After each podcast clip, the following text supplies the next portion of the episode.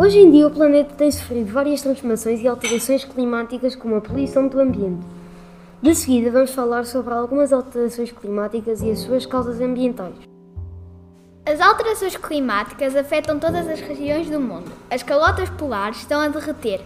Combinados, estes dois fenómenos estão a levar a uma subida do, nível do mar, que tem como resultado a inundação e a erosão de zonas costeiras e de baixa altitude. As alterações climáticas constituem uma das nossas maiores ameaças ambientais, sociais e económicas. As observações confirmam o aumento global das temperaturas do ar e dos oceanos.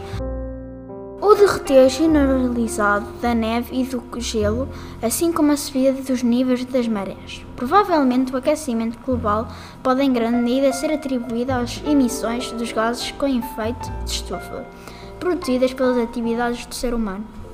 As mudanças climáticas são a maior ameaça ambiental do século XXI, com consequências profundas e transversais a várias áreas da sociedade, como a económica, a social e a ambiental.